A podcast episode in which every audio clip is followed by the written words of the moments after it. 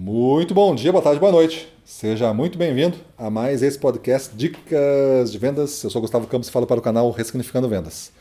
E vamos dar continuidade à nossa série O que fazer para não bater metas com o episódio Não se preocupe em cumprir suas promessas. Não se preocupe em cumprir suas promessas.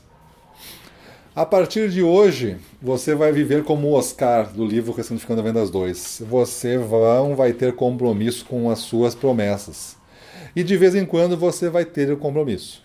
Você vai ser um cara que vai ser de altos e baixos. Faça isso durante um ano e veja a sua carreira ser totalmente destruída dificilmente você vai conseguir dar a volta por cima neste mercado, nesses clientes, nesta região.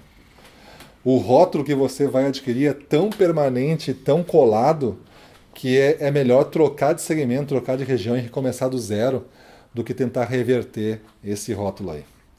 Porque a memória do que não deu certo, do mal que você fez, do prejuízo que você gerou por não cumprir com suas promessas, vai ser tão grande esse rótulo que a pessoa vai fazer um esforço muito grande de não esquecer e pior, ela vai fazer um esforço muito grande de lembrar outros o quão perigoso é trabalhar com você.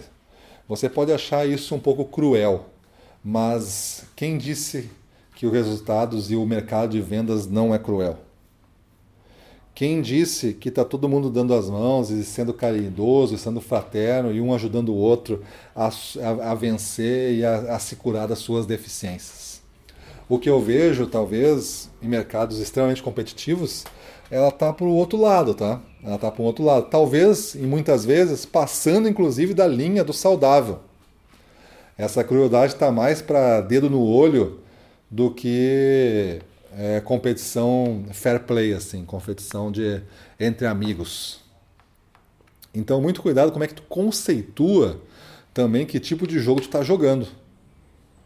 Aqui eu estou dizendo somente para você cumprir com as suas promessas e não ser como Oscar, um cara de altos e baixos, e aí virava um rótulo que ele nunca na vida, a história inteira do Oscar, do seu nascimento, da sua morte, ele carregou rótulos pesados e esses rótulos, eles foram talvez mudando o nome, mas nunca mudaram o sentido da falta, o sentido da, da incompetência, da insegurança, o sentido de eu não me sentir capaz de fazer ele tinha rompantes, e esses rompantes aí, ele adotava temporariamente um rótulo para no momento seguinte, quando ele se frustrava no primeiro ponto, abandonar esse rótulo e pegar a certeza do rótulo anterior, porque no rótulo anterior ele sabia que ele não era capaz, mas por isso ele não fazia.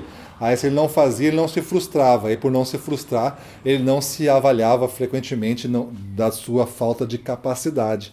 E isso parece que transformava a vida melhor mas a vida melhor ela é alcançada quando ela realmente ela se torna maior. Ela realmente ela se torna mais próspera e mais feliz. Você não quer uma vida mais feliz? Você não quer uma vida mais próspera? Então o mais significa maior. Então a gente tem que buscar esse maior. Então, quando eu digo é, para você que uma maneira de não bater metas é não se preocupar em cumprir suas promessas, é porque você vai acabar rotulado. E quando você recebe um rótulo negativo, é como, uma, é como um apelido de colégio. Lembra do apelido de colégio? Não sei se você tinha apelido de colégio, mas é, lembrando diversos apelidos possíveis aqui que se falava das crianças, tá? Orelhudo, narigudo, é, é, magricela, é, rolha de poço, é, lerdo, nerd, né? Qualquer coisa assim, você pode imaginar, né? Você pode imaginar os apelidos que talvez você tinha e os apelidos que você via as crianças sofrerem. Uma vez que um cara recebeu um apelido e os outros riram do apelido, aquele apelido colava na pessoa instantaneamente, ele nunca mais ia abandonar aquele apelido. E ele pode ter se transformado em adulto numa pessoa confiante. Mas se você falar aquele apelido, vai balançar uma coisa lá dentro dele que vai significar a insegurança que ele tinha naquela época. E se não foi bem tratado, tu vai enfraquecer a pessoa na hora. mesmo que ela tenha corrigido as orelhas de abano que ela tinha. Não tem mais aquelas orelhas de abano. Não é mais o, o Dumbo lá. Não, não, é, não tem mais aquele apelido.